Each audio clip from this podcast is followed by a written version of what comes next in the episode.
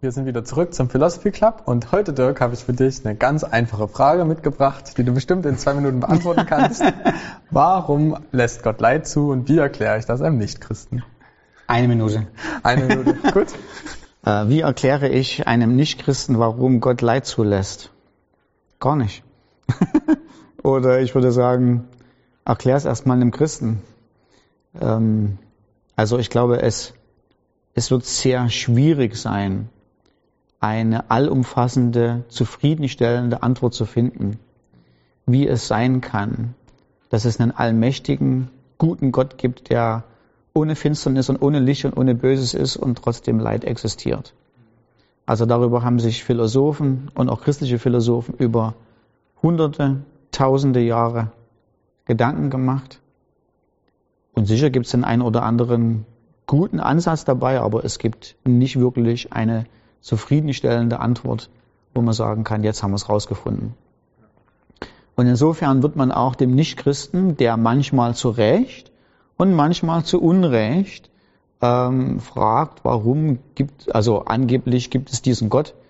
Äh, wenn es diesen guten Gott gibt, warum lässt er denn überhaupt noch Leid zu? Äh, warum handelt er nicht? Ähm, äh, es wird keine, ich glaube nicht, dass du eine zufriedenstellende Antwort finden wirst, wo der ähm, Atheist sagt, aber das war sowas von schlau, jetzt bin ich überzeugt. Und wir sind auf die Ursache des Übels gestoßen. Nein, die sogenannte Theodiz, das sogenannte Theodizee-Problem, also die Frage nach der Ursache des Leides, ist tatsächlich ein Problem. Ähm, und ich denke, das wird sich auch in den nächsten Jahren so schnell nicht lösen. Allerdings ähm, würde ich sagen, nur weil ich einem Nichtchristen oder einem Ungläubigen, einem Atheisten oder einem Agnostiker Leid nicht erklären kann, bedeutet das nicht, ähm, dass ich völlig ohne gute Asse in der Startkarte dastehe ähm, und ich sozusagen nur Nieten habe und der andere das Spezialass hat, ähm, was alle meine Argumente trumpft, nämlich du kannst mir Leid nicht erklären. Also die Frage nach der Existenz Gottes und wie finde ich raus, ob Gott existiert, das wird ja nicht festgemacht an einer Frage oder an zwei Fragen, die ich nicht erklären kann, sondern das wird festgemacht an den vielen Indizien, die für die Existenz Gottes sprechen. Also die Tatsache, dass es einen Gott, ein, ein, ein organisiertes Universum gibt, dass das Universum komplex ist, ähm, die Tatsache, dass es Naturgesetze gibt, ja, also die Naturgesetze, die Philosophen sagen, die Naturgesetze existieren auch ohne Natur. Also a Quadrat ist gleich, oder a Quadrat plus b Quadrat ist c Quadrat, würde auch wahr sein, wenn es keine Materie gäbe und keinen Raum und keine Zeit. Ähm, die Naturgesetze sind ewig und die Philosophen sind sich einig, die Naturgesetze existierten bevor der Natur. Und jetzt die große Frage, wo kommen dann die Naturgesetze her?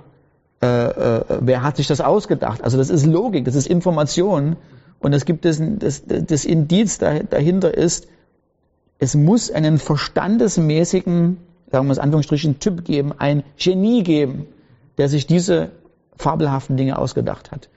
Ähm, die Tatsache, dass der Mensch ähm, zwischen Gut und Böse unterscheidet und Sachen gerecht und ungerecht empfindet. Also ein Kind zu misshandeln ist böse, ähm, ähm, sagen alle Leute.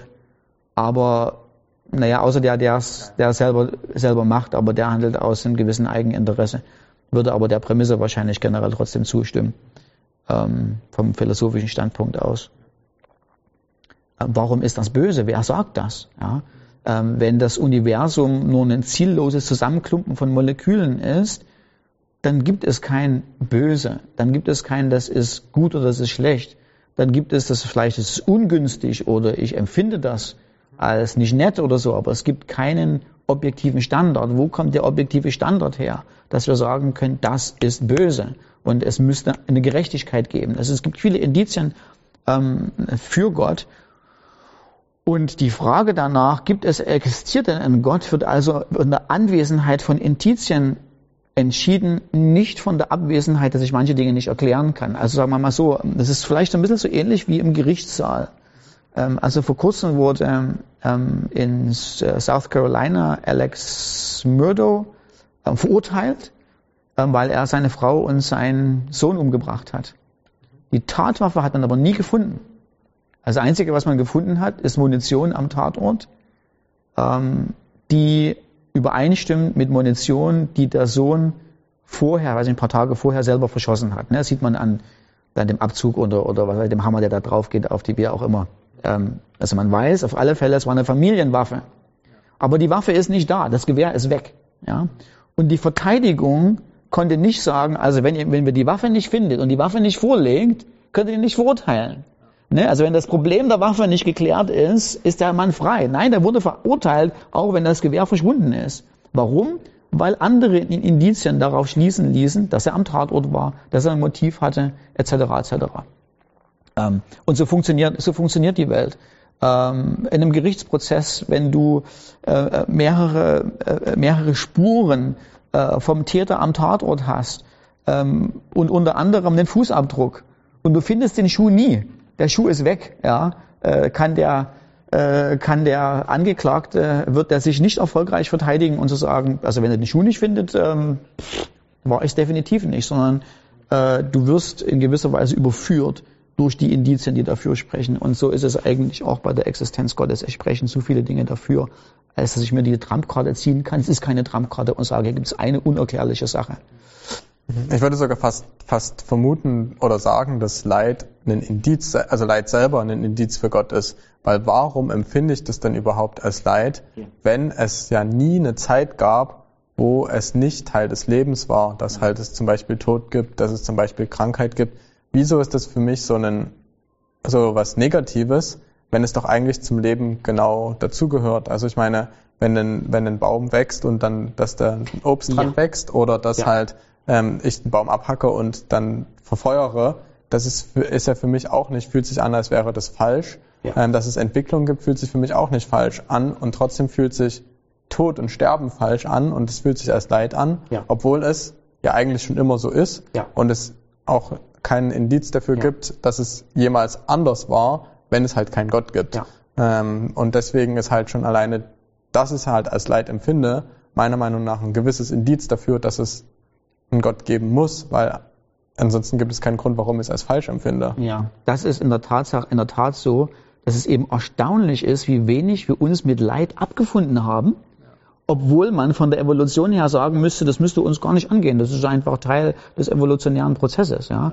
Aber wir empfinden es als ungerecht, wir empfinden es als, als schlecht, wir, wir, wir versuchen es unbedingt aus der Welt zu schaffen, ähm, und ähm, da ist ein guter Ansatz, wie man mit jemandem reden kann und, die, und sagen wir so erklären kann, worum es im christlichen Glaube eigentlich geht. Nämlich, eigentlich muss man ganz ehrlich sagen, das ist ein guter Punkt, zu sagen, weißt du was, ich kann dir nicht den ultimativen Ursprung von Leid erklären, aber ich kann dir sagen, wer mittelbar dafür verantwortlich ist, nämlich du. ja, ähm, und ich auch, ja. ja. Ähm, äh, eigentlich, wenn du in diese Welt guckst und sagst, warum ist diese Welt so dramatisch, hat so eine dramatische Schieflage? Äh, warum gibt es das Böse? Warum müssen wir sterben? Liegt das an uns? Es ist unsere Schuld als Menschen. Ähm, ich kann eben gerade nicht den Finger mit Gott, auf Gott zeigen und sagen, warum hast du ähm, ganz lieb, aber ganz aufrecht würde er seinen Finger zurück sagen und sagen, bitte an der eigenen Haustür zuerst mal kehren, bitte.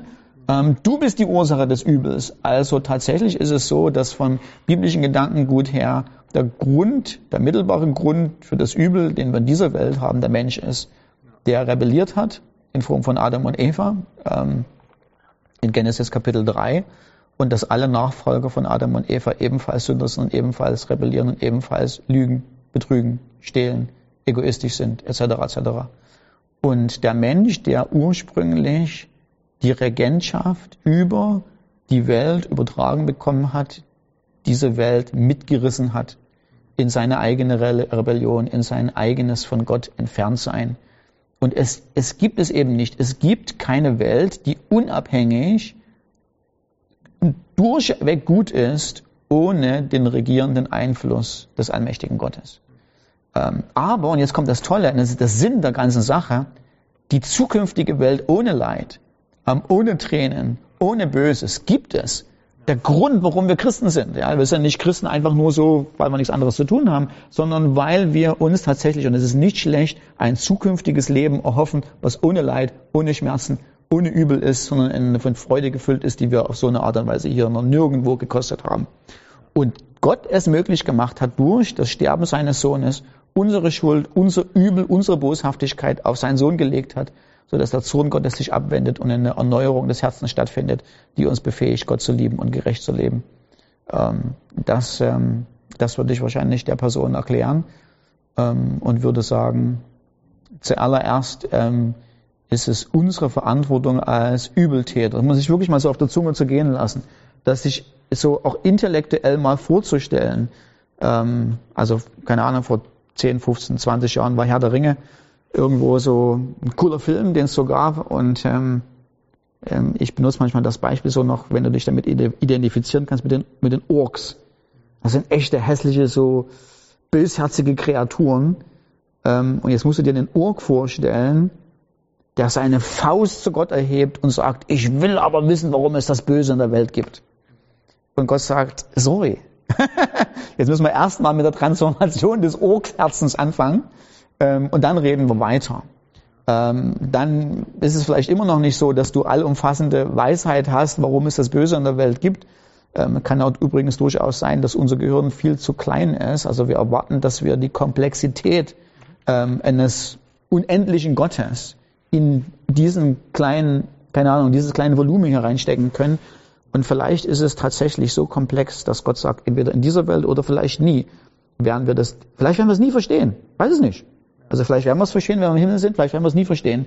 Ähm, aber ich glaube nicht, dass wir es als Entschuldigung hervorrufen können im Sinne von, solange du mir das nicht erklärst, glaube ich nicht. Sondern ich glaube, wir müssen uns ehrlich eingestehen, wenn wir unsere eigene egoistische Natur äh, uns ansehen. Wir müssen an den Punkt kommen, wo wir sagen, ich fange mal mit meinem eigenen Übel an, zuerst mal das anzugehen und bei mir aufzuräumen, bei Gott um Entschuldigung bitten und vielleicht kriege ich irgendwann mal eine Erklärung, warum es das Böse als Konzept überhaupt gibt. Aber wir beginnen mal das damit, wo es mir am nächsten ist, mein eigenes Ich, mein eigenes Herz, mein eigenes, mein, mein eigenes Sein. Ja, und ich glaube halt, was auch jetzt für unsere Generation auch nochmal viel klarer ist, dass uns das viel mehr bewusst ist, dass halt der Mensch selber dran schuld ist. Also gerade mit menschgemachten Klimawandel, mit ja. Armut, mit Hunger und so weiter. Und dann halt auch zu zeigen, dass es Gott halt nicht ein Gott ist, der daneben steht und dem es egal ist, sondern halt aufzuzeigen, dass Gott es offensichtlich wichtig war, ähm, daran was zu ändern. Also es ist ja nicht so, dass wir an einen Gott glauben, der im Himmel sitzt und gesagt hat, ja, ihr seid dran schuld und jetzt seht mal, wie er damit klarkommt, sondern dass wir halt einen Gott haben, der auf die Erde gekommen ist und gesagt hat, ich sehe das Problem, ich sehe, dass ihr es nicht hinkriegt ähm, und ich schick, komme selber auf die Erde und kümmere mich selber um das Problem. Ähm, wir haben einen Gott, der halt genau Teil von uns geworden ist, der ähm, gnädig ist, der Erbarmen mit uns hat und nicht einfach nur guckt und sieht, okay, hier läuft halt alles schlecht, jetzt ist es halt vorbei und es wird immer schlimmer und ähm, ich unternehme nichts dagegen, sondern dass halt Gott gerade Jesus geschickt hat, um das Ganze aufzuhalten, um quasi diesen Prozess, dass der Mensch immer mehr kaputt macht, aufzuhalten. Und dass das halt auch unsere Hoffnung ist, dass Gott halt angefangen hat schon und dabei ist, wiederherzustellen und dass das gleichzeitig auch uns die Hoffnung gibt, ähm, dass halt die ganzen Dinge, wo wir jetzt sehen, wo der Mensch an so vielen Dingen schuld dran ist, dass es so viel Leid gibt, dass es halt eine Lösung geben wird und es halt nicht davon abhängig ist, dass wir es irgendwie alleine hinbekommen. Mhm. Ich denke, das ist auch noch ein, ein Aspekt gerade jetzt für uns, die wir jetzt jünger sind ähm, und jetzt mit so vielen Krisen zu tun haben, wo wir sehen, dass es menschengemacht ist, ähm, egal ob Klimawandel oder Kriege und so weiter, dass wir halt sehen, okay, wir haben einen Gott, der fühlt erstens mit und der tut aktiv Schritte ähm, eingehen, um das Problem zu beheben, ja. auch wenn es uns vielleicht manchmal ein bisschen zu langsam geht. Ja. Ähm, ja. ja.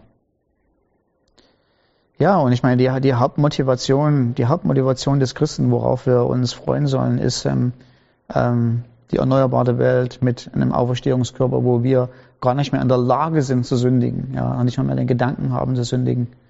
Ähm, und wo wir auch kein Leid mehr empfinden werden. Ja, Halleluja. Ja. Gut. Dann, Na dann. bis zum nächsten Mal. Ja. Wir freuen uns drauf.